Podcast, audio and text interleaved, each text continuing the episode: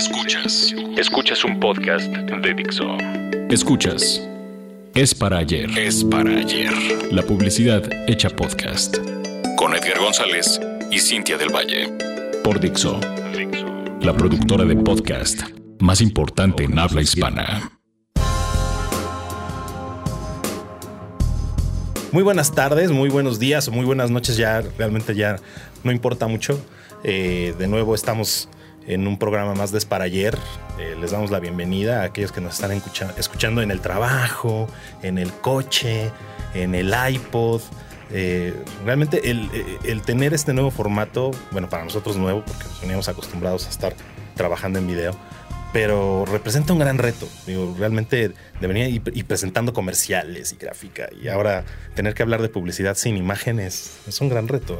No, pero podrían pasar este spot de radios, ¿no? Que ah, también. ¿no? Tanta bola no le dan. Y que, creo que también necesita volver a ganar relevancia, ¿no? Porque creo que es un medio que de repente aparece ahí olvidado y que podemos aprovechar muy bien, ¿no? O sea, eh, lo hemos visto con, bastante creatividad que también gana leones, ¿no? O sea, sí, caray, o sea, te puedes ganar un león escribiendo y, grabando un, buen radio. Bueno, es, un buen medio para hacerlo. El día de hoy, el día de hoy tenemos una mesa, eh, organizamos esta, esta pequeña mesa como de, pues no de debate, pero eh, quisimos invitar a Pablo Manaza. quien es pues, ya bastante conocido y aquí ya lo, ya lo tuvimos de invitado cuando teníamos el anterior formato para eh, hablar de innovación, si, mal no recuerdo, en aquella ocasión. Y tenemos a Raúl Cardos, ¿no? que bueno, pues respectivamente cada uno de los dos en su, en su cancha. Y bueno, pues Raúl, Raúl, te felicito, aprovecho. Eh, esta semana o la semana anterior tuvimos eh, a Anónimo dentro de las mejores agencias en Fiat, ¿no? Sí, muchas gracias, ahí estuvimos. Ahí estuvimos en el Fiat. Nos, fue bien, afortunadamente, ojalá nos vaya bien en los que siguen.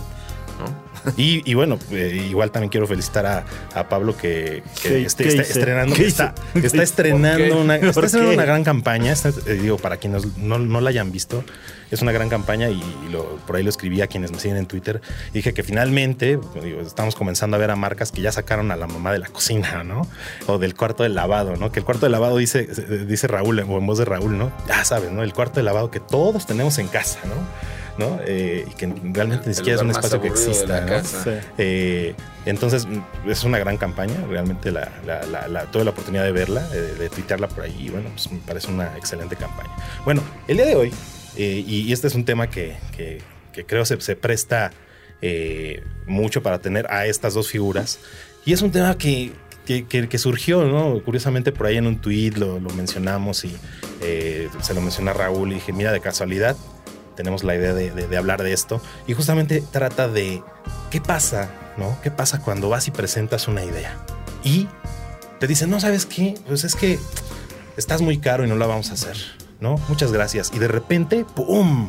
¿no? La, comenzamos a ver ya en la calle, ¿no? O sea, se consiguen tal vez al sobrino, se te consiguen tal vez a la agencia que les propuso el, el, presupuesto más bajo, no lo sé, y de repente comenzamos a ver estas ideas en la calle qué pasa en ese punto, ¿no? Entonces, esto eh, me encantaría que fuera un poquito testimonial, que seguramente tienen muchas historias como, está, cada quien nos contara una historia, ¿no? Y al final, pues tratemos como de, encontrar eh, esas eh, buenas prácticas o esos consejos que nos puedan servir a, que nos puedan servir a nosotros, los que trabajamos en esta industria y los que diariamente nos enfrentamos a este tipo de situaciones. Entonces, ¿quién quiere comenzar?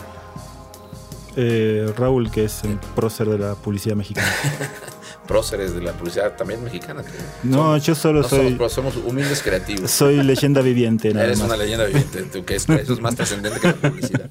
Pero no, mira, yo, te diría, a ver, en, mi al menos en mi experiencia, a, mí, a mí no, no, me eso, concretamente eso, digamos directamente, no me pasó, ¿no? Digamos, ver una idea. Me han pasado muchas cosas en, en la publicidad, sí que, están cercanas a, eso o cercanas al robo, pero a mí nunca me pasó particularmente el presentar una idea que no me la compren y después verla ejecutada de forma más barata, o sea, concretamente ese problema no, al menos en mi, en mi experiencia no, no ha pasado. Sí que sí que lo que pasa y, lo que me parece que es todavía peor, ¿no? Es, es cuando es como los clientes, y me pasa que pasa mucho últimamente, así como que exacerbadamente se dejan ir con las agencias a invitar a. He estado pitches, yo en pitches ahora, donde arrancan nueve agencias. lo que es una locura, ¿no? Yo creo que no existe una industria del mundo en la que tú para elegir a un proveedor tengas que ver a nueve, ¿no? Me parece, me parece esquizofrénico totalmente. Y después, bueno, si tienes la fortuna, hacen después una segunda ronda con seis, que ya, ya ahí te tienes que sentir afortunado porque... Y te entras a pelear en ideas con seis agencias, ¿no? y seis, cinco agencias, y bueno, de ahí ya si te va muy bien, digamos, tienes una sexta parte de posibilidades de, ganarte un negocio, ¿no? Cosa que a, mí me parece que, que, eso es todavía más riesgoso para las ideas, ¿no? O sea, me, parece que el que tú lleves una idea a un cliente y después esa idea se haga o no, yo creo que pasa poco, ¿no? No sé si te ha eh, pasado. Sí, el, mayor problema son los pitch, ¿no? Ese es el tema, ahí surge todo. No, me ha pasado mucho en, en mi carrera, pero sí cosas muy pequeño, o sea, por ahí te roban un logo, o sea, ves aplicado el logo que le mostraste y lo ves funcionando, ¿no? Y cuando pasa eso, el diseñador, el que lo hizo, dice, uh, mira, me manda el mail porque lo vio en un cartel y qué sé yo, y dije, dejar. Es un, es un logo, no es por menospreciar el valor de un logo, sino que peor era que se nos hubiesen llevado la idea. Yo, en general, algunas cosas, algunas cosas, eh, para evitarlas, eh, es como que tengo como una cláusula creativa. O sea, no es una cláusula, cláusula creativa que le presento al cliente, sino que a veces muestro ideas cuya solución la tengo yo. Entonces, que otro si lo hace otro lo va a hacer mal. Entonces dejo, dejo una parte abierta. Ah, y dicen, ¿y cómo se hace esto? Ah, contrátenme. Así de sencillo. si lo quieren replicar, muchas, muchas de las, de las campañas a nivel este, pitch que, que presento hago eso. O sea, te muestro algo que dicen, wow, ¿y cómo van a mandar ese mono a Marte? ¿No? Sé cómo, pero no te lo pienso decir. es básicamente, ese es el formato que muchas veces uso para resguardarme, porque sí sé qué pasa. O sea, que, eso sí, yo, creo que eso está bueno, ¿no? Pero otra vez, vuelvo a, mí, ahorita que estaba, mientras hablaba Mark, sí, sí, sí me pasó una vez a mí, hace, hace relativamente poco tiempo ya con Anónimo, este y, te puedo hasta decir la marca, así que no tengo problema, pero nos pasó que nos invitaron a un pitch eh, para un producto que fue muy raro desde el principio, porque nos invitaron para, en teoría, lanzar una activación para unos nuevos teléfonos celulares de una marca eh, japonesa conocida. Y si quieres te digo, no me importa, pero, pero, pero llegamos y fue muy raro porque desde que nos recibieron en la oficina, sabíamos que estos chicos tienen una agencia interna, Chail, que trabaja con ellos, y y que pues no, no trabaja en otra agencia. Ah, entonces, es coreana la marca. Ah, es coreana, es cierto, es coreana, es Samsung, ¿no? Y lo digo, Samsung. Uh. Llegamos a la oficina y, desde que nos recibieron, viste que te reciben como en la salita de espera que está fuera de la recepción. Yo dije, puta, no, esto, esto no pinta bien, ¿no? Nos, nos, tiraron un brief que había que resolver en dos días. Era cuando arrancamos con la agencia, con lo cual, si nos llevaban de los abarrotes de. Sí, sí, sí, un chiringuito de la playa te ibas. y ahí les trajimos una idea en dos días. Este Nunca tuvimos respuesta y sí que la vimos después muy mal ejecutada, ¿no? Llámale una casualidad. Yo, yo, no tenía este gran truco que tiene Manix, entonces la realidad es que sí, estúpidamente nos la robaron, ¿no? Llámale casualidad, llámale que la implementaron con su agencia. La chica que nos llamó, que era una asistente de marca, jamás la volvimos a encontrar. Desastre, ¿no? En, ese momento pues nos, nos moríamos de coraje, pero, pero, no pasó nada. Fue la única vez que me pasó. Mm. Volvieron y había un terreno baldío así. Sí, no, nos mandaron ni un teléfono, por no nos habían mandado un teléfono gratis o algo, ¿no? Pero, pero yo creo que eso, vuelvo, salvo que habrá gente como Manix que tenga así muy bien atado el cómo la protejo y tal. A mí lo que más coraje me da e, es los procesos que hoy siguen los clientes para elegir una agencia me parece que son terribles, me parece que no respetan las ideas, me parece que piden, eh, eh, eh, yo creo que es la única industria donde tú tienes que regalar de alguna forma tu trabajo para ver si te ganas un cliente, ¿no? Es un poco como si yo fuera con, con Volkswagen y le dijera, oye, ¿por qué no me prestas un Passat durante ocho meses? Lo voy a manejar, lo voy a partir la madre, voy a ver si me gusta y si me late, pues vengo y te lo pago, ¿no? Eso no pasa nunca. O, o ir con un doctor y decirle, pues mire, si su diagnóstico está bueno, ya que me opere le pago, ¿no? Y antes las consultas, ¿no? Somos, yo creo que una de las pocas, si no la única industria que yo conozco en la que, en la que la gente viene y ahora sí que damos una prueba de nuestro amor eh, sin cobrar. Y ese es un tema muy jodido de la industria, porque además los clientes ya lo entendieron, lo tienen muy atado y, me parece que no, que no está bien, Ahora, ahí es, es, interesante la observación, ¿no? Porque eh, el otro día estaba yo leyendo a David Droga, ¿no? Que es David Droga, ¿no? Y él tiene su filosofía y su filosofía es, si a mí me invitan a un pitch y no pagan el pitch, no voy. ¿no? Y todos, ah, sí, todos retuiteándolo y todos diciendo, sí, a huevo, ¿no? Sí. Y, eso, o sea, no es, no, es, no, es siquiera pensable ¿no? hacerlo aquí. No, sí, hay marcas que lo hacen, ¿no? Sí, sí hay marcas. Coca-Cola paga. Coca-Cola paga y paga para una agencia como Viva, que no es una gran cosa, cuando pagan decís, ah, está bien. ¿No? Sí. Hay que vivimos seis meses con esto. No, hay, clientes que sí que los pagan, que son los clientes que me parece que mejor entienden la industria y que la respetan. Y también hay agencias que por ahí, tal vez no como David Droga, pero pero que lo hacen, o sea, que por ahí de repente no pichan con ideas. El tema, como bien dices, es que es un, siendo un tema de la industria, básicamente, aunque fueras David Droga en México, eso te deja fuera de los procesos. Yo no sé cuál, quién sea el equivalente a David Droga en México, no sé si exista este, toda promoción guardada en el mercado, pero por más que tú tengas un nombre, que tu agencia tenga un prestigio, hay, hay, veces que es tan, tan básico el proceso que tú puedes decir, no, mira, yo no te hago creatividad y el cliente va a decir, ah, perfecto, hay otros 15 que sí. Exacto. Eso es lo jodido. O sea, lo, jodido, no es que tú tengas. efectivamente, lo, jodido no es que tú tengas la postura. Lo jodido es que no sea una postura de la industria. Me, parece que eso es algo que no sé si la MAP o alguien debería, como si tratar de regular. Y lo más jodido, que a mí me ha pasado, eso sí me ha pasado, es que de repente tú te sientas a la mesa con cuatro o cinco agencias y dices, chicos, nos agarramos todos de los huevos y no lo hacemos, sí. Y después de esas tres o cuatro o cinco agencias hay tres que dicen, que voltean y dicen, sí, señor cliente. Entonces, vaya, la, realidad es que mientras no tengamos como industria una postura, no como agencias, me parece que como agencias, como gremio, como industria, como gremio, una postura que nos permita exigir más respeto a lo que hacemos, pues es complicado.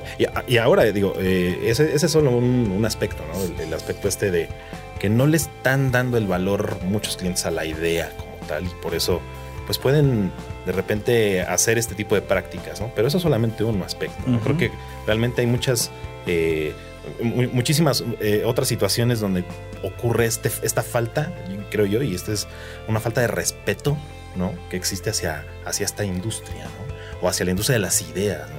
Creo que de repente eh, nos vamos a encontrar con este tipo de, situaciones, ¿no? Que solo es una, ¿no? Pero hay muchas, ¿no? O sea, se ve en el día a día, se ve muchas veces en, eh, en el tipo de cambios que solicitan, no lo sé, ¿no? O sea, creo que hay en general eh, un, un, lack, una falta de, respeto hacia toda la industria de la, yo, yo, creo que tenés que, hacerte de una posición y que básicamente... a ver, cuando yo me vine a México y me despedí todo el mundo, o sea, soy más o menos amigo de todos los de mi generación de creatividad en Argentina.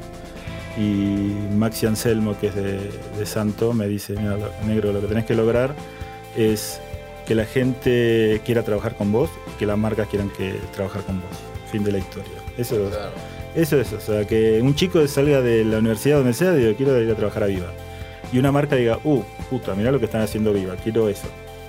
Y, ese es más o menos el camino. Entonces, tenés algún eh, algún tipo de respeto porque al final del día te vienen a buscar. ¿no? Entonces te invitan a pitch, etcétera. Los puedes perder perfectamente porque por presupuesto o por ahí este, estuviste tan loco que los tipos dijeron, no, esto es, ¿qué me estás haciendo? ¿no? Este, pero, pero la verdad es que, que cuando conseguís esa posición, este, insisto, una agencia chiquita como es Viva, eh, sí, sí, lo, en nuestro caso sí logro tener cierto respeto por la creatividad. Hay clientes nuevos que a veces no entienden el proceso, nuevos porque son nuevos en la creatividad también, ¿no? O sea, hacían cosas in-house, etcétera, aunque sean marcas grandes, y cuando se ven expuestos a estos procesos, mucho que no entienden. No, bueno, pero yo tenía un community manager adentro, y tenía un fotógrafo, y filmábamos con el sobrino de no sé quién. Entonces, cuando le llevas una producción, donde vas a y te traes una este, una excelente productora para filmar y todo, dice, pero este, tanto me va a salir. Y mira, vos mira el producto final y me, vas a hacer caso, vas a ver que el guion que te hicimos o lo que fuera tiene un valor que no, es, no te lo filmó el primo de nadie. Entonces, ese respeto que uno consigue sí tiene, sí tiene un valor en el mercado. Entonces, no, no es tanto... A ver, una vez estaba en un, en un festival y un director así mundial de Coca-Cola dijo este, que no respetamos ideas y que este, el, cliente siempre es culpable de no comprar buenas ideas, ¿no? Está todo genial, dijo, pero ustedes qué me están trayendo, ¿no? Eso también está de nuestro lado. O sea, siempre el, cliente es el culpable. Pero ¿qué, ¿qué, delivery le estamos llevando de creatividad? ¿no? ¿Qué, a mí, a mí me pasa con, marcas que tengo acá en México, que está bueno y, obviamente me pasaba en Argentina, que cuando el tipo sabe mucho y, tiene muy buen conocimiento, lo que está bueno es cuando le aporta. Eso es lo que me gusta. Cuando el cliente aporta y te modifica cosas, pero decir, puta, tiene razón, está buenísimo lo que le está sumando, está genial. Entonces, ahí es realmente cuando al final del día estás trabajando junto al cliente. Cuando el tipo no te cambia porque, ay no, en vez de verde poneme rojo, ¿no? Pero tu marca es verde, ¿no? este, no, creo que, creo que hay un, hay un, me parece que es un trabajo en conjunto. Y volviendo al tema de los pitch, deberían estar, si hay tanto respeto también, o sea que yo encuentro respeto por ese lado, deberían contratarte por quien sos y no porque si le pegaste o no al pitch. ¿No? Porque si, si te invitan porque crees que sos bueno, listo, contratame. fin de la historia. O sea, así debería ser, ¿no? O sea, no importa que seas una agencia chica o seas la mega multinacional. No, me gusta la mega super eh, multinacional. Genial, vayan con ellos. ¿Por qué? Porque tienen 50.000 cuentas, este, tienen chicas divinas y los edificios está genial y te invitan a beber algo y te llevan a cenar y todo eso. Anda con ellos, está buenísimo. ¿no? Pero este, finalmente lo que pasa con los pits son una sangría. O sea, es un desgaste que tiene un valor, y eso lo sabes, te cuesta. Este, muchas agencias están con el día a día más el pitch o los tres pitch. A mí me ha tocado estar unas 10 días con 5 pitch en el medio. ¿sí? O ir a pitch con 14 agencias. O sea, me enterarme después, ¿no? Después que presentamos, ay, ¿cuántos son 14? ¿No? ¿Cómo? Yo, Yo, recuerdo, recuerdo muchísimo que me llegó a pasar hace algunos años igual también que me entregaron a mí, ah, mira, pues este es el reporte de tus horas, ¿no? De, las horas que le dedicaste a los clientes y todo, cuando llenas timesheet en, en, las agencias. Y, en la agencia en la que estábamos, trabajábamos el 70% del tiempo en cosas que no eran pagadas, O sea, en pitches que que, nunca recibimos una respuesta positiva o que nos avisaron que no. Si lo analizas, así, ¿no? Le, estás quitando tiempo a los clientes que sí te pagan. Exacto. es lo que es terrible. Es lo que es terrible que los clientes deberían de ver. Yo, te voy a decir, yo, yo, yo creo que esa falta de respeto, yo creo que esa falta de respeto no, no es quizás ni siquiera culpa de los clientes. Yo, yo, creo que es algo que nosotros en las agencias nos hemos ido construyendo. Primero por no saber cómo cobrar nuestro trabajo y cómo valorarlo.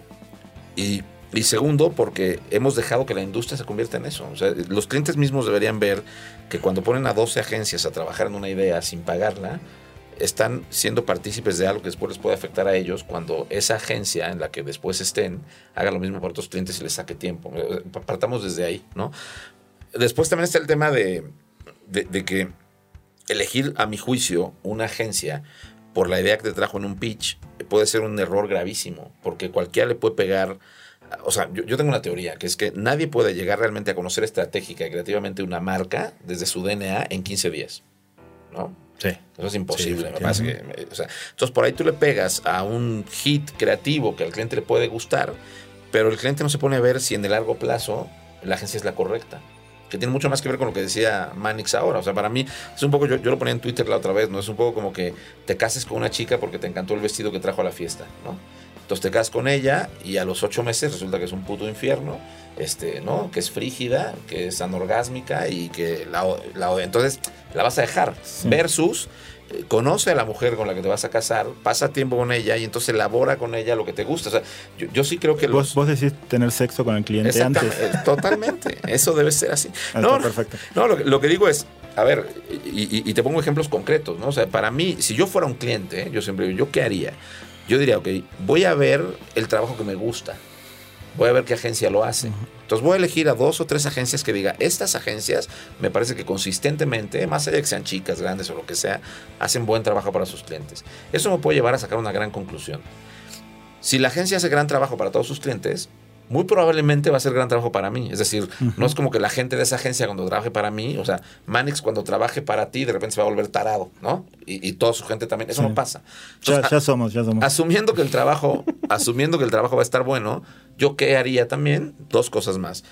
Haré un chemistry check con la agencia me pasaré una semana hablando con ellos, viniendo a visitar la agencia, invitándolos a conocer mi negocio, hablar mi negocio, hablar sobre mi negocio, que me den su punto de vista sobre ello. Sin duda, hablaría con el resto de sus clientes, cosa que es muy fácil hacer hoy en día. Yo agarro el listado de los clientes de, de la agencia Viva, de Anónimo, y llamo random a cualquier cliente y le digo, oye, ¿qué tal tu relación con estos chicos? Y entonces en base a eso diría, bueno, le voy a apostar a esta. ¿No? Y invertiría entonces todo ese tiempo que se pierde en los pitches, porque más, para hacerlo muy justo, ¿no? Los clientes dicen, no, te doy el brief y no me puedes llamar en tres semanas porque por proceso al pitch no podemos convivir. No Entonces, estás, estás decidiendo sobre un proceso que es utópico porque las buenas relaciones se construyen con el intercambio de opiniones, con las juntas, ¿me entiendes? Entonces, yo, yo lo cambiaría totalmente. Si yo fuera cliente, lo haría así. Y, y jamás elegiría una agencia por una idea. Y, les voy a contar una, cosa que nos pasó. Nosotros hoy, hoy, ¿sí? Este, hoy hemos ganado un cliente nuevo, buenísimo, en un pitch, en el que yo te aseguro que nuestra idea no fue la mejor. Te, lo aseguro porque el cliente me lo dijo. O sea, me explicó nuestra idea. Ustedes son horribles. ustedes son horribles. No, no, no. Nuestra idea creativamente no fue la mejor, pero el cliente vio justo en la agencia el valor de yo me quiero casar con una agencia en la que confíe, con la experiencia. Y el cliente me dijo, cuando me llamó esta mañana para decirme ustedes ganaron, me dijo, yo sé que la campaña la vamos a sacar. La campaña no me importa. Me dijo, yo he visto el trabajo que ustedes hacen y si bien esta vez no le dieron, ¿sí? Me dijo, estoy seguro de que vamos a tener una gran campaña trabajando con ustedes. Y, la verdad lo agradecí muchísimo, ¿no? Y, es un pitch en el que participamos con ideas y de estos que empezaron nueve agencias, luego seis, luego tres, luego nosotros, ¿no? Pero este... Pero sí me parece que, hay que cambiar ese proceso, pero, me parece que la culpa no es de los clientes, la culpa es de la industria que se deja. O sea, ¿qué estamos haciendo hoy, por ejemplo? ¿no? Viene la época de los festivales y ¿qué hacen las agencias? comienzan a trabajar ahí vamos con el cliente además ahí vamos todos todas las ideas que durante el año no hacemos en tres meses antes de Cannes venimos y las hacemos las producimos y se las regalamos a los clientes ¿no? ¿para qué? para ganar los premios después entonces el cliente dice bueno acá si los chicos vienen cada año y me regalan ideas pues les voy a pedir ideas gratis para un pitch ¿Con qué autoridad moral vamos y les decimos, no, güey, me lo tienes que pagar porque me, implica chamba? No, no sé si me explico. Claro, sí, sí. Sea, el cliente te va a decir, oh, maestro, bueno, pues, entonces, ¿por qué, vienes a regalarme ideas bacanas? Eso no, no, no, no, solo me la regalas, sino la estás, me estás pagando. Hasta la producción. Entonces, me explico, lo que pasa, a mí me parece que la industria está tan torcida en su estructura, en sus objetivos, en, lo que es relevante, que eso es lo que nos tiene jodidos a las agencias. Porque, porque idealmente, te voy a decir, a mí, yo, yo lo he hecho, no siempre. A mí también, yo esta semana, y, lo digo también porque es así, hace tres días nos invitó un cliente a un proceso y fuimos, lo escuchamos, está buenísimo, es una cuenta que además se me antoja muchísimo. Y yo a ese cliente le dije, maestro, está todo bien, yo te enseño los casos de la agencia, te enseño lo que hemos hecho, acá está la lista de mis clientes, llámale al que quieras. Le dije, pero si vas a convocar a un pitch creativo, le dije, yo no entro. Así, ¿eh? Así. Entonces, no, ya, ya les contaré en otro programa si lo ganamos o no, pero, pero yo lo empecé a hacer porque dije, es que estoy matando a la gente. O sea, estoy matando a la gente en la agencia. Literalmente la gente está trabajando horas extras en pitches, en cosas que de repente, cuando ve resultados, y ya para no extenderme mucho con esto termino, también nos acaba de pasar, por ejemplo, que te cuento, hace tres meses nos invitan a un pitch con siete agencias, ¿no? Estúpidamente entramos al pitch. Y además de estos pitches donde ya de entrada se dice, no, me parece que este está medio arreglado, porque tal, que esos son chismes que nunca sabes. Bueno, ahí fuimos, entramos, hicimos todo un trabajo estratégico, creativo, invertimos dinero, pa, pa, pa. Yo no digo si fuimos los mejores o no. Hace tres meses, al día de hoy, el cliente no nos ha avisado Sí, ganamos. o sea, yo asumo que no ganamos, ¿no? Ya, ya, empezó y terminó la campaña del pitch. Ya, la, hicieron. Pero mi punto es que al día de hoy no hemos recibido una sola, ni siquiera una carta del cliente diciéndonos, chicos, muchas gracias por el trabajo, perdieron, su trabajo apesta, pero les agradecemos el tiempo. Entonces, fíjate a qué nivel ya de, o sea, ya, somos vistos como, ah, estas seis ideas que no sirven y ni les avises, vale madre. Entonces digo, es, horrible. Es, como, pedir, como, pedir, el presupuesto de la plomería, ¿no? O sea, ya de repente es así. ah, mira, ya tengo cinco presupuestos, ¿no? y de estos escogemos. A mí lo que pasa con los pitches, eh, cuando no los ganamos, decimos, me quedaron seis ideas. Claro, totalmente, Las tengo, o sea, en el, en el, closet de las ideas hay un montón de ideas que están buenísimas. Sí. ¿no? sacas, le cambias el logo y ahí tenés. ahí, tenés tu ownable, ¿no? y es culpa de ustedes. Ese es el tema. Y, y, sí tiene razón, es, es, la industria, no es el cliente. al cliente le enseñamos tantas cosas mal. Este, en los 90 en los 360 grados, que medios tenía que ser un, pasar por otro lado, ¿no? No sé qué pasó ahí, que hubo, hubo los, nuestros padres publicitarios hicieron tantas cagadas que ahí lo estamos pagando nosotros. Yo creo que lo que hicieron nuestros padres publicitarios mal, a mí me parece, es que nunca se cobraron las ideas. Nosotros trabajamos en una industria en la que se ganaba por comisión en medios. Cuando, cuando yo arranqué en la agencia, entonces, claro, la idea era gratis. No sé si me explico. O sea, tú decías, a mí tú me vas a pagar el 17.65, Dios quiera, y así pasará hoy, ¿no? De lo que inviertas en medios. Luego, entonces, si la idea es buenísima y va a ganar un león, o es una mierda, Da igual. Da exactamente igual. Sí, sí. Casi es mejor que sea una mierda porque tienes que meterle más lana para que impacte. Es así que se retiraron millonarios todos. Claro, pero, pero entonces cobraban por comisión en medios. O sea, tú fíjate, estamos en una industria en la que en teoría hacemos ideas, pero cobrábamos comisión, éramos comisionistas de medios. Entonces, ¿qué pasó? Que claro, se hizo muchísimo dinero así, nuestros padres publicitarios, y en el momento que las centrales de medios nos robaron ese negocio y que los clientes dijeron, ya no pago por comisión, todos en las agencias nos quedamos diciendo, ¿y ahora qué carajo te cobro? claro. Y ahora venimos entonces con los clientes a decirles, no, ahora te voy a cobrar la idea. Y los clientes dicen, ¿y por qué? Si antes era gratis. Claro. No sé si me es una locura. No, no, no, todo es una locura. entonces, claro, ahora, ¿cómo le cobras a los clientes? Horas son. Y también después, el tema con las ideas es tan subjetivo que ¿cómo le puedes comprobar a un cliente que la idea que tú le traes cuesta el triple que lo que le trajo otra agencia? Cuando ante los ojos del cliente es casi un commodity que dice, es publicidad, la pongo al aire, me da igual, hágame ahorro el 40%, se la pago a este tipo y se acabó. Entonces es terrible. ¿no? Sí, no, y aparte es, en esos términos tenés que jugar eh, casi en términos de producción. ¿Es un sinfín blanco con una tapita de Coca-Cola o es la roca de Indiana Jones bajando por una montaña? claro, entonces ahí yo prefiero presentar la roca, dice, bueno, de algún lado tengo que sacar dinero. Sí, sí. ¿no? Entonces, yo creo, o sea, y agencias como, la mía que está ahí este, eh, en, un borde ATL, BTL, digital, etcétera, este, todo pasa mucho por producción. O sea, si ahí se cobra, hay un, fee de agencia, aunque sea una campaña que dure seis meses. Pero, pero siempre estamos buscando, básicamente es lo que uno tiene que hacer en la actualidad es generación de negocios. Ya no es tanto si te vende un comercial, un video, un sitio. No es qué negocio hago donde la agencia este, gane porque estoy haciendo esto. Y acá voy a fabricar bicicletas con tu logo. Ah, buenísimo, nunca me había presentado eso. Porque además, además es que pasa que además el, el, otro aspecto es que la industria está súper pulverizada, cosa que antes no pasaba. O sea, ahora hay a mi juicio, muchísimo talento muy pulverizado. O sea, antes, cuando yo arranqué en este medio, básicamente estaban las transnacionales y el talento estaba metido en las transnacionales. Hoy hay muchísimo talento en las transnacionales, pero también hay muchísimo talento en las independientes y hay cada vez más agencias independientes chiquititas para las que por ahí un proyecto de 50, 60, 70 mil pesos es un mes de renta y un sueldo y dicen, dale, lo tomo porque soy buenísimo, lo hago rápido.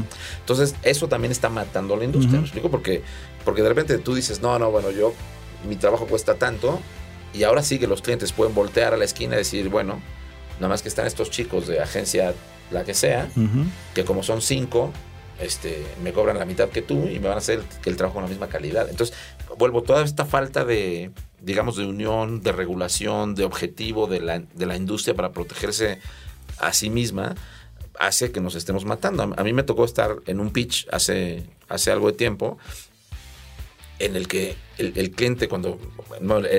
para esto el proceso fue como si estuviéramos pitchando por Coca-Cola Worldwide. ¿Me explico? O sea, era tipo, mándame estos papeles de la agencia, estados de resultados. Yo decía, oh, esto es gigante, ¿no? Nos pedían casi hasta el Papa Nicolau, de todo, ¿no? Bueno, ahí mandamos todo esto y, de vuelta, bueno, primera ronda de pitch, qué sé yo qué. Y cuando finalmente nos no, nos asignan, nos dicen de qué proyecto se trata, y lo juro, ¿eh? no estoy mintiendo. Nos llega entonces una descripción del proyecto y nos dicen que el fee para la agencia es de 50 mil pesos. 50 mil pesos. Yo leí esto y dije, acá o se equivocaron y son dólares, era un proyecto, o les falta un sobre y son 500 mil pesos, jodido, ¿no? Entonces lo llamo al cliente y le digo, oye, creo que hay un error en tu, en tu documento, quería aclarar. Y el cliente me dice, no, no, es un proyecto de 50 mil pesos. Y yo le dije, oye, digo, perdón, un cliente grande transnacional, ¿eh?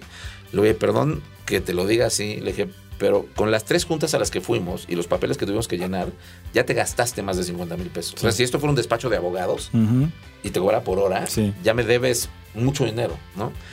Y el cliente me dijo, no, no, mira, lo que pasa es que este es un proyecto de prueba y a la agencia que gane se va a llevar otros 10 proyectos iguales. Dije, de 50 mil pesos cada uno. O sea, de lo, mejor que te podía pasar, si ganabas todos, porque todos iban a pitch, era que tú ganaras 10 proyectos de 50 mil pesos y al final de un año ganaras 500 mil pesos trabajando en 10 proyectos. Bueno, cuento todo esto porque yo dije, obviamente le dije, bueno, muchas gracias, nosotros no podemos participar de eso. Este, el cliente me decía, no, ustedes son mis gallos y por cosas que no que le digan a todos, ¿no? Sí, sí. Pero dijimos, no, no, bueno, lo siento mucho, no podemos entrar, declinamos. Y entonces yo me envolví en la bandera del niño héroe y le llamé a, dos de las agencias que estaban participando, que no las voy a quemar acá, buenos amigos, buenas agencias. Y les dije, oigan chicos, si vieron acá que estos amigos están pagando 50 mil pesos por este proyecto. Y la respuesta que recibí de una muy buena agencia fue, bueno, sí, pero nosotros estamos empezando y 50 mil pesos para nosotros es un mes de renta nos aliviana mucho el tema. Y además, si ganamos 10, van a ser 500 mil. Sí, 10 meses de renta. Claro, cuando alguien, que además te hablo de una agencia de buenos creativos, cuando alguien te dice eso, no puedes discutir más, se acabó. Ahí dices, no, no, cerremos y vamos a poner una pastelería. Claro, tengo que, comer, o sea, básicamente. Entonces, ¿qué haces? En un mercado así, David Droga es David Droga, ¿no? Pero en un mercado como este, quizás David Droga lo tendría que hacer también, ¿me entiendes? ese, es, ese, es, lo triste. Pues es, bueno, resulta, entonces digo, por, todo lo que estamos platicando aquí, pues eh, interesante que, hay muchas figuras para, desde mi punto de vista, eh, ausentes, ¿no? ¿Por qué? No hay un organismo que regule esto, ¿no? No, no hay eh, alguien que se erija como una autoridad dentro de esta industria. No, yo conozco muchas industrias que están agremiadas y, y sindicalizadas, ¿no? que, regulan de alguna manera eh, su, manera de, generar comercio, de, generar los, de estandarizar los precios, ¿no? Sí. Eh, entonces nos estaríamos eh, nosotros enfrentando ante una situación donde fuera necesario tener un, organismo que, regulara esto. Yo no sé qué pasa en general, o sea, sí tengo experiencia en Argentina de eso. No sé qué pasa en realidad acá con, con las agencias, los dueños de agencias si hay, si hay algún formato individualista por ahí que hace que, como contabas, como contabas recién, ¿no? Este, no, ninguno nos presentamos y de golpe hay tres por atrás que se presentan, ¿no? Este, nosotros en, Buenos Aires habíamos creído, creído habíamos eh, creado, yo había sido parte de algo que se llama Interact, ¿no? que la, una asociación sin fines de lucros de asociación de agencias digitales. Entonces nos juntábamos los que eran dueños de agencias o empleados en mi caso con, con lo que era en ese momento, a, sentar las bases de, una, de, buenas prácticas. Y esto era desde un pitch, desde si había un pitch, entraba esta asociación y decía, bueno, hasta un mínimo o máximo de tantas agencias, si cobrar, aunque sea algo simbólico, que sea nada, pero sí que, la agencia recibe algo de dinero. Em, y después cosas relacionadas a educación y un montón de cosas. Y, porque la las el, mundo publicitario es muy chico. Cualquier, no importa en qué país estés. En cualquier economía. Eh, entonces, nos conocemos todos. O sea, te vas a la fiesta del círculo y están todos. Listo. y te pones en pedo con todos. ¿no? Y en Argentina es exactamente igual. Todo pasa en Buenos Aires. ¿no? Sí hay agencias del interior y demás que desconocemos, pero, pero todo pasa en Buenos Aires. Entonces, es como que nos reuníamos ahí y era algo, una cosa que siempre tuvimos los, los que estuvimos en el medio digital, este tema como casi el concepto de compartir. ¿no? Entonces de ahí hasta resolvíamos problemas porque alguien hizo un trabajo que otro había presentado, o sea, se, dirimía todo ahí. Entonces intenté con otra gente traerlo a México y era un tema. o sea, no nos podíamos juntar, cuando nos juntábamos éramos cuatro argentinos, bueno, cuatro argentinos, tres españoles y un mexicano. Parece chiste. Claro, sí. Entran a un bar, ¿no? Y entonces no, terminó en nada. Terminó en nada. Porque había como. Eh, había como diferencias de conceptuales, no había, no, no, no, no, lográbamos. Que, en general llega a pasar, ¿no? Yo, yo, me, yo, me, he encontrado con gente muy apática ante este tipo justamente de temas, ¿no? Pero ni siquiera es que sean apáticos, ¿eh? yo, yo, yo, creo, yo lo que creo, y perdón, no sé, te interrumpí en una, algo que si quieres terminar y te, y te digo No, no, no, eh, simplemente eso, o sea, eh, yo de repente me, he encontrado justamente con gente que es muy morchona y siempre está ahí, está y dice, no, y que deberíamos hacer algo y todo. Cuando los convocas, ¿no?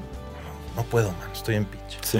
¿crees que no? Es que, sí, pero te puedo decir, a mí me parece, eso puede ser, pero para mí lo que pasa es que también somos una industria que tiene muy distintos objetivos. Ese es el problema, que no, no hacemos algo que esté estandarizado, creo yo. Y yo creo que también los intereses varían mucho dependiendo de las agencias. Yo, yo, yo, te voy a contar cosas que a mí me pasaban, que eran, o sea, que me han pasado, que son, que son De entrada, a mí me parece, por ejemplo, que la MAP que no, no, la critico, ¿no? Me parece que la MAP tiene una razón de ser, pero me parece que la MAP tendría que ser de alguna manera quien se erigiera en este suerte de organismo que ayudara a que las cosas se dieran de otra manera. Me parece también que, que la intención está y, me parece que sería mucho más fácil de lo que parece. O sea, ¿me entiendes? Es, es, una, para mí es una cuestión, y perdón que lo diga así, de huevos y de honestidad. O sea, porque si mañana realmente todas las agencias de este país, todas las agencias de este país, dijeran, señores, no nos presentamos a un pitch donde haya más de tres agencias. Vamos a obligar a los clientes a que elijan un máximo de tres. Todas las agencias. No nos vamos a presentar a un pitch con creatividad. Vamos a obligar a los clientes a que elijan su agencia en base a el trabajo. Si todas lo hiciéramos, sería muy fácil. ¿Qué van a hacer los clientes? Sería muy fácil. El problema viene porque no todas lo hacemos. ¿Y por qué no todas lo hacemos? Porque los intereses son muy variados. Y, déjame explicarte, o sea, yo cuando estaba en DDB, por ejemplo, que yo era presidente de una compañía transnacional, básicamente mi bono y mi aumento de sueldo y mi desempeño venía medido en términos de rentabilidad y de llegar a un número. Entonces, claro, cuando estás en esa posición, que tú vas por la rentabilidad, por el número, empiezas a decir, a ver, ¿me llevo a los chicos de vacaciones o me hago el valiente y no entro al pitch? ¿No? Este, ¿pago la hipoteca? entonces tienes estos, eh, o sea, la, la, compañía tiene unos intereses que te obligan de alguna forma a actuar de una manera. Después viene el mundo independiente, yo que he vivido las dos partes, ¿no? Donde, por ejemplo, yo digo, yo quiero que mi agencia crezca a base de prestigio, buenas ideas, buen trabajo. Al final del día yo no tengo que reportar un número a Nueva York, si, si no hago grandes utilidades en un año no importa porque sé que estoy invirtiendo en el prestigio de una compañía. O sea, mi camino va más por construir una agencia, digamos, que se destaque por hacer buenas ideas y que en el largo plazo, esa es mi teoría, no sé si estúpida o cierta, ya, ya lo veremos en unos años. Yo soy eh, un romántico que piensa que haciendo buen trabajo la agencia se va a ganar un prestigio en el que idealmente llegaremos algún día a un punto en el que los clientes llamen y digan, quiero trabajar contigo por lo que haces. Entonces tengo otro objetivo. Ahora, ¿Cómo cruzo ese objetivo que tengo hoy yo, que me puede llevar a tomar cierto tipo de decisiones, contra el objetivo que tiene el presidente de Walter Thompson, que tiene 85 gringos encima, con una pistola en la nuca, diciéndole, si no llegas a tanto dinero te echamos? Entonces, cuando yo me junte en la map con él, y, cito al de Walter Thompson, que es Polo Garza, por, por randomly, puede ser cualquier otro, ¿no? No, tenés algo con él, Polo es un buen. Pero cuando, cuando yo me siento en la map con él, o me siente donde sea en un foro con él, a tratar de acordar esto, el tipo me va a decir, güey, a mí me vale madre. Sí, me chupan huevo. Yo tengo que llegar a un número, y si puedo poner a 25 cabrones de la agencia un fin de semana a hacer un pitch, lo voy a hacer, se acabó. Entonces, entonces, de entrada, lo que está mal es que la naturaleza del objetivo es distinto. No sé si me explico. Entonces, totalmente. y no es que, y vuelvo, ¿eh? No digo con esto que ellos estén mal y yo bien, o que Manix y yo seamos unos románticos y nosotros. No, no, no. O sea, todo responde a los objetivos que te da el negocio, porque es una locura. O sea, te, cuento una cosa que tiene y no que ver. Yo cuando estaba en DDB, este, yo era presidente de la compañía, lo cual era un puesto, digamos, ejecutivo que típicamente era de un cuentas. ¿No? Pero también la responsabilidad creativa. Nada más que yo era creativo. Entonces, no, ese es, yo era presidente de la agencia. Por otro lado, yo era director creativo regional. Entonces era un, puesto raro porque tenía como las dos cachuchas. ¿no? Mm. Entonces a mí me pasó esto literalmente. ¿eh? O sea, a mí, digamos, una parte de mi bono estaba indexada al desempeño creativo de la región. Concretamente, mientras más leones ganábamos, yo recibía más bono. La otra parte de mi bono estaba ligada a mi desempeño como ejecutivo local presidiendo la agencia. Y esa estaba ligada a la rentabilidad de la compañía. ¿Sí me explicó? Sí, totalmente. Entonces, esto me pasó, es real anécdota. Un día a mí me llega un mail, ¿sí? De Bob Scarpelli, que era el, director creativo mundial, diciéndome, Raúl, el objetivo para este año, Latinoamérica nos tiene que dar 15 leones, tantos de México, tantos de Argentina, tantos de no sé qué. Por favor, empuja y presiona a todos los países para que metan piezas acá. Mm. Digamos, le estaba hablando al director creativo regional. A las tres horas me llega un mail de un tipo que se llama Keith Bremer, que era el, el CFO mundial, diciéndome, Raúl, por medio del presidente te comunico que este año estamos ahorrando en gastos, entonces hemos recortado el presupuesto para festivales, ¿me explico? En un 30%. Por favor, sean muy juiciosos con lo que meten acá. entonces, claro, esto que me pasó a mí porque tenías dos cachut es esquizofrénico. yo, yo llamaba y decía, a ver, cabrón, ¿qué hago? ¿A quién le hago caso? O sea, me peleo conmigo, o sea, me tenía que pelear con mi director creativo regional, que era yo, se tenía que pelear con el presidente de la agencia, que era yo, para decirle uno al otro, oye, cabrón, no metas cosas canes. Y el otro, no, cabrón, sí, porque mi bon. Entonces, eso te lo pongo como un ejemplo de lo esquizofrénicas que llegan a ser las compañías y, los objetivos. Entonces, mientras eso esté así de enloquecido. Claro, el, tema, el tema la, la, diferencia encima, bien lo pone, por ejemplo, con Walter Thompson, pero puede ser cualquier agencia grande, es que no tienen mis mismas, este, mismos objetivos. Entonces yo digo, defendamos esto, nuestro trabajo, el valor de las ideas, el otro dice che, yo tengo 500 empleados. tengo que presentar en Nueva York este, a Sir Martin Sorel, tengo que, tengo que mandarle este, premios y dinero, así, para llenar que se llene de su estantería. Entonces, desde ahí hay un tema. O sea, sí cosas que se pueden hacer y que serían súper lógicas es agencias independientes. ¿Qué se puede hacer a ese nivel? Mm. ¿Sí? Porque hay pitch, pitches que, que, entramos solo a agencias independientes. Porque no necesitamos agencia grande, no llamamos ninguna. Y a veces me ha, pasado de estar yo solo frente a un monstruo, ¿no? O sea, yo solo, yo solo en mi agencia, obviamente. Y este. Y nada, ese, contra eso no puedes hacer nada. Este, trabajaron 48 equipos o trabajó uno, no importa. Pero vos, vos llegás al pitch, somos dos. Hola. y del otro lado llegan 20, ¿no? Y cuando te preguntan, che, ¿y por, qué tenemos que trabajar con ustedes? Porque a mí me vas a ver siempre la cara. A esos, que, esos 15 que vinieron no lo vas a ver nunca, que viene el presidente, no, lo vas a ver nunca más, le digo. Te van a mandar a un trainee y es así funciona. O sea, esto, esto es como, como dicen este, mis socios de la doble vida, ¿no? Es atendido, es el restaurante atendido por, por el dueño. Sí por, el chef. Ah, esa es una. Eso, tiene, eso tiene que tener un valor. Es un valor romántico, no es como de las agencias de antes, ¿no? Del 70, 80. Que venía el dueño y que hablaba con el dueño. ¿no? Eran empresas familiares, dueño hablando con dueño, sí. Ahí lo arreglaban. Claro, pero así se daban los negocios. Pero, pero te voy a decir una cosa. Eso también ocurre en las demás industrias. y, y, vuelvo, sin hacer un juicio de valor de qué es mejor y qué es peor, ¿no? Yo, a mí la otra vez me pasó con un cliente que me llama y me dice, es que ustedes ganaron el pitch, pero curiosamente me dijo, Raúl, ustedes son una agencia independiente de 50 empleados, le habíamos ganado una agencia transnacional, me dice, y, le has ganado a esta agencia, que son 250 empleados, y tú estás más caro. No me lo explico, me decía el cliente. Y dice, bueno, es muy fácil la explicación. Decía, primero, con todo respeto, en esa agencia puede haber 249 tarados y uno que es brillante y quizás su estructura de costos se los permita, ¿no? Acá no, yo no me puedo permitir. Segundo, yo le decía justo un poco lo que hablabas tú ahora de atendido por el dueño, yo le decía, si tú analizas a McDonald's como cadena de restaurantes, es 85 mil veces más grande que el Puyol. Sin embargo, si tú vas a comer al Puyol, te va a costar 50 veces más que ir a comer a McDonald's. Entonces, porque hay una diferencia. Y con esto no estoy diciendo que McDonald's sea mejor o peor que el Puyol, es a dónde quieres ir a comer. No sé si me explico. No, por supuesto. Y eso que no estás industrias, tú das por sentado. O sea, no es como que tú dices, no, bueno, como yo vengo a McDonald's, que tiene 150 restaurantes, tengo que pagar muchísimo dinero, y en el Puyol, que es uno, tendría que pagar baratísimo. Claro que no. pero en la publicidad sí te pasa, ¿me entiendes? Que, de pronto te cuestionan, ah, no, es que si tú eres chiquito cobras menos. ¿Por qué, cabrón? O sea, me explico, mi idea puede ser mucho mejor que la de estos amigos. O viceversa. Yo, yo, no digo que las chicas seamos mejores que las grandes, que, pero es otra vez simplemente para ejemplificar cómo está todo tan está todo tan patas para arriba que es muy complicado defender, es muy complicado qué cobrar y qué no, es muy complicado ponerte de acuerdo, es, muy complicado, de repente tú te haces el valiente y dices yo no entro y otro entra.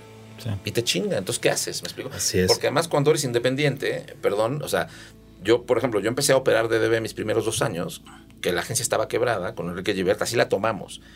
Y, y, el deal era, los gringos mandaban lana nos decían, ustedes despreocúpense dos años que les vamos a inyectar dinero. si después de los años no me dieron vuelta, entonces sí empezamos a hablar. Sí, sí, sí. Pero yo no me preocupaba por el pianel, yo estaba trabajando pues para darle vuelta creativamente a la agencia. Acá en Anónimo, si mañana me van tres clientes o yo no entro a tres pitches porque me hago el valiente, no puedo llamar a nadie en Nueva York para que me mande dinero. O sea, básicamente cierro la agencia y me voy a hacer otra cosa. Entonces, ¿qué haces? ¿No? Es, es, jodido, ¿no? Sí, no, el, tema es siempre eso. Es, eh, no es una batalla eh, mega agencias versus agencias independientes.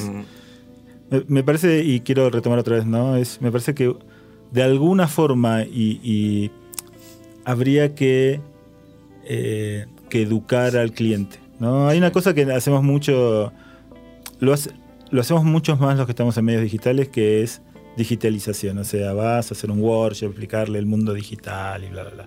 O sea, nadie de una agencia tradicional va a explicar. Y la televisión es así, los comerciales, ¿no? Tenemos que explicar más o menos de qué se trata y por qué hay que estar en este medio o no, etcétera, etcétera. Pero sí podríamos hacer cosas que tengan que ver con como si hiciéramos un workshop y, puede ser hasta en, la, academia, este, de, invitar a clientes y proponer un formato o sea, después se van a dar media vuelta y van a hacer cualquier cosa. Pero sí, decía, este es nuestro deseo. ¿No? Presentar un formato y decir, ¿quiénes están? Las empresas más grandes. O sea, que, que sea algo que bañe hacia la industria. Entonces pones a Coca-Cola, Telcel, Ford, lo que sea. ¿No? Pones esas ahí y mostrás cada vez que hagan pitch, me gustaría que esto fuera así, así, así. ¿Y por qué? Eso está buenísimo, ¿eh? vamos a hacerlo. Sí. Este, invitás a todos los, que vengan directores de marketing, comemos rico, unas cervecitas, hago un asado abajo. y, justamente. pero, pero, pero sí, no, déjame terminar. Es, el tema es eso, es educar. Porque piensan, no es como, y, siempre lo pongo de ejemplo como lo, dije antes, lo de 360 grados, ¿no? Que te, llega un, un, eh, un, brief de 360 grados, todo decimos bien, ¿no? Y después es hacer todo repetición, tener que repetir todas las piezas son igual. Y, con, esto es igual, ¿no? Este, educarlos para decir, nos pasa esto, nos sale carísimo. O sea, vos me estás llamando a mí y cada vez que, mis chicos tengan que trabajar sábado, domingo, no dormir, pedir pizza a la noche, etcétera, tiene este, un valor psicológico más aparte de dinero. ¿sí? Los estás quemando. Entonces, como mostrarle un poco eso, ¿no? ¿Qué es lo que pasa? O sea, lo saben, pero cuando eso es distinto cuando se lo mostras a las personas. Me parece que puede ser una, una iniciativa de, de, de, ok, si no nos unimos, si no nos podemos llegar a unir, unámoslos a ellos, que entiendan de qué se trata y que se vayan con ese chip en la cabeza. Y, justamente, y yo platicaba con alguien en la semana acerca de esto, ¿no? De hacemos muchos eventos o hacemos mucho como para eh, traer otros publicistas que le hablan a publicistas, ¿no? Pero realmente no estamos haciendo nosotros mucho, justamente, como tú dices, ¿no? Por atraer también a, los clientes, a los que están del otro lado, a los que hacen los briefs, ¿no? Eh, para que nos vayamos entendiendo, generar esta empatía, ¿no? Generar, eh, y justo esto, comenzar a empatar objetivos, comenzar a empatar visión, ¿no? Que, creo que muchas, muchas veces está disparada. Lo vemos dentro de la misma industria, ¿no? como bien dices, ¿no? O sea, por un lado tenemos agencias transnacionales que, que son como un Coca-Cola de las agencias, ¿no? Que tienen objetivos de negocio eh, regionales o internacionales y cosas más grandes y de repente pues te encuentras con estas eh, que ahora abundan, ¿no? las pequeñas agencias independientes o las boutiques creativas o como les quieran llamar, que tienen otros objetivos, ¿no? Que tienen quizás un, poco más de taste o de craft, ¿no? En, la cuestión del arte y de la creatividad, pero entonces... Al, eh, final, y yo creo que podemos comenzar a, tener alguna conclusión, y, es, y es eso, ¿no? O sea, necesitamos, en primer lugar, yo creo como, como industria comenzar a tener más unión en, en, ponernos de acuerdo, ¿no? ¿Qué queremos de la, de, la industria de México, ¿no? Porque al final allá cuando vamos a los festivales, ¿no? Si vamos como independiente o si vamos como transnacional, digo, al final pues, se juzga, ¿no? Eh, una, idea, Estamos trabajando ideas, ¿no? Yo creo que, sí, y te voy a decir, yo, yo creo que, eh, a ver, a mí me parece que lo, que dice Manix es buenísimo, ¿no? Y yo aquí. Sí, como siempre. Aquí lanzo. una leyenda. No, tiene falla, ¿eh? no tiene falla. no, pero yo, yo te voy a decir, yo me tomo y me comprometo aquí, aquí en el micrófono, este, a, través de la academia, a hacer algo para tratar por lo menos de, empezar, no sé si la palabra es evangelizar, educar, o al menos tratar de convencer a los clientes de que sigan un proceso distinto. ¿no? Este, y yo creo que es un problema que sí como industria nos debería preocupar muchísimo. Y te voy a decir muchísimo más que los festivales. para mí el mundo de los festivales es una cosa tan... Tú me felicitabas por el FIA al, principio, te lo agradezco mucho y, sin duda a nosotros nos interesa muchísimo ganar premios, ¿no? Y vamos a Cannes siempre con mucha ilusión y siempre nos quedamos en el shortlist y estamos sufriendo para que llegue el León. Y, pero en el fondo yo creo que lo importante en esta industria, y no me quiero ver aquí romántico otra vez, ni ese, pero no es eso. O sea, no, es cuántos premios te ganaste o por qué te los ganaste. Para mí, en el fondo, es cómo protegemos una industria que le da de comer a nuestras familias. Eso sí que, o sea, yo no le voy a dar yo nunca le he dado de comer a mis hijos con los leones de canes que tengo. Jamás. Este, ni con los círculos creativos, ni con nada de eso.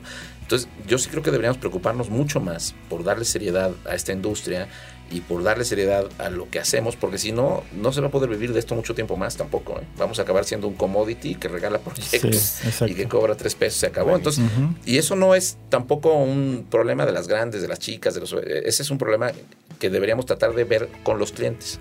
Porque también si lo analizas, pues los clientes tienen otros objetivos. O sea, los clientes, ¿qué les importa? O sea, yo veo a los clientes, ¿viste? Cuando vamos y les digamos cosas que dicen, estos tarados con que yo los tenga contentos ah, ganando sus premiecitos con estas tres piezas truches que me traen al año, a cambio de eso los exprimo todo el año.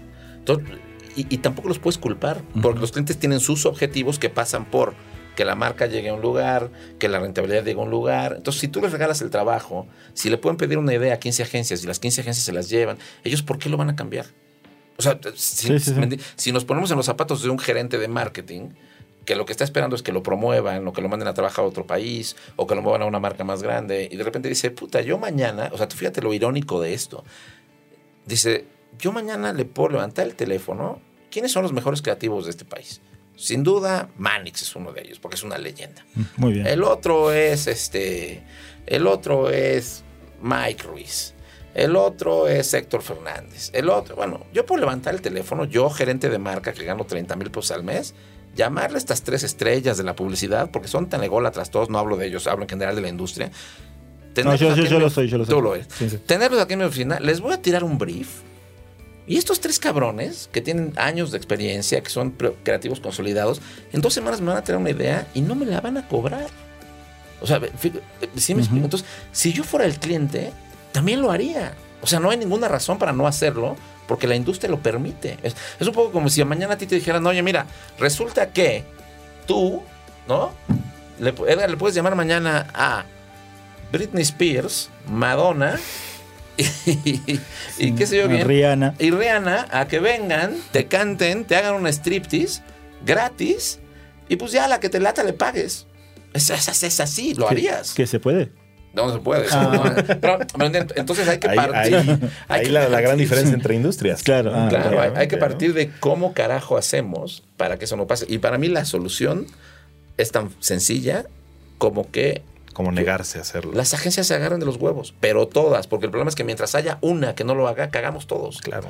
O sea, mientras uno diga sí, ¿qué hacen los demás? Sí el cliente dice, vamos, se la doy a este señor y se va a cagar de la mesa todo. Ese es el famoso eslabón más débil. ¿no? Exactamente. por ahí se corta. Exactamente. Pues esa es, una, gran conclusión. ¿no? Creo que ahí nos quedamos en este pensamiento. Creo que eh, da para mucho. ¿no? Realmente esto eh, podríamos platicar mucho más y tal, vez en una siguiente ocasión podamos comenzar a concluir y tener a lo mejor... Eh, ideas más concretas, ¿no? Creo que justamente esto que dices, ¿no? O sea, ¿por qué no de repente hacer también aquí en, estas instituciones que son tan nuevas y que también pueden atraer mucho la atención de los clientes para comenzar, ¿no? A, pensar ya diferente. Yo creo que eso es, no lo puedes evitar.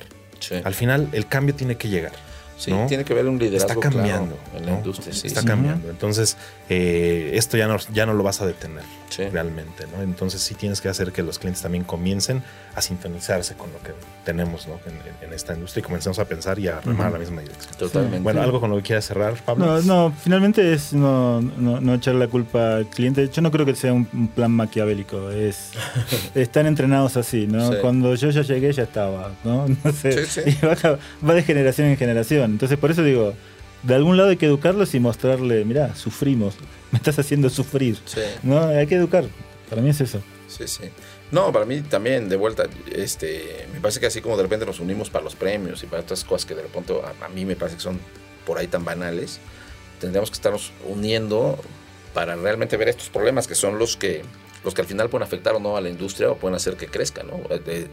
y yo sí creo que, que la MAP tendría que tomar un rol más activo en ese sentido, que lo hacen, ¿no? no ha habido iniciativas y demás, pero me parece que no ha habido nada realmente pues, que se lleve a cabo. Contundente.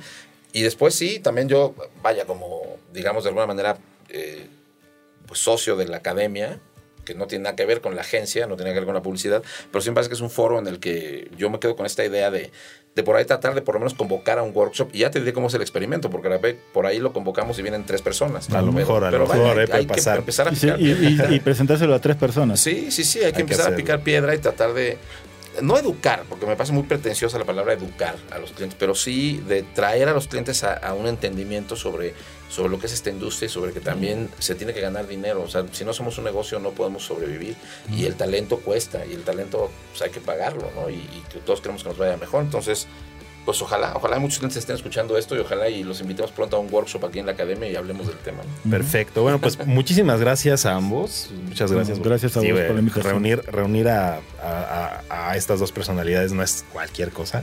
Uh, este, Por lo cual les agradezco muchísimo. Gracias Pablo. Gracias Raúl. Porque eh, creo que surgieron cosas interesantes y, y esto va a quedar ahí para la posteridad, ¿no? Para que podamos mandárselo a a nuestros amigos, los clientes, ¿no? Y a nuestros amigos también de, la industria. Bueno, pues muchas gracias. Esto fue para ayer. Eh, nos escuchamos en el siguiente podcast, este, muy seguramente con, algún otro tema interesante de esta eh, bonita industria publicitaria mexicana. Muchas gracias. Bueno, gracias, gracias. Buenas noches. Chao. Chao.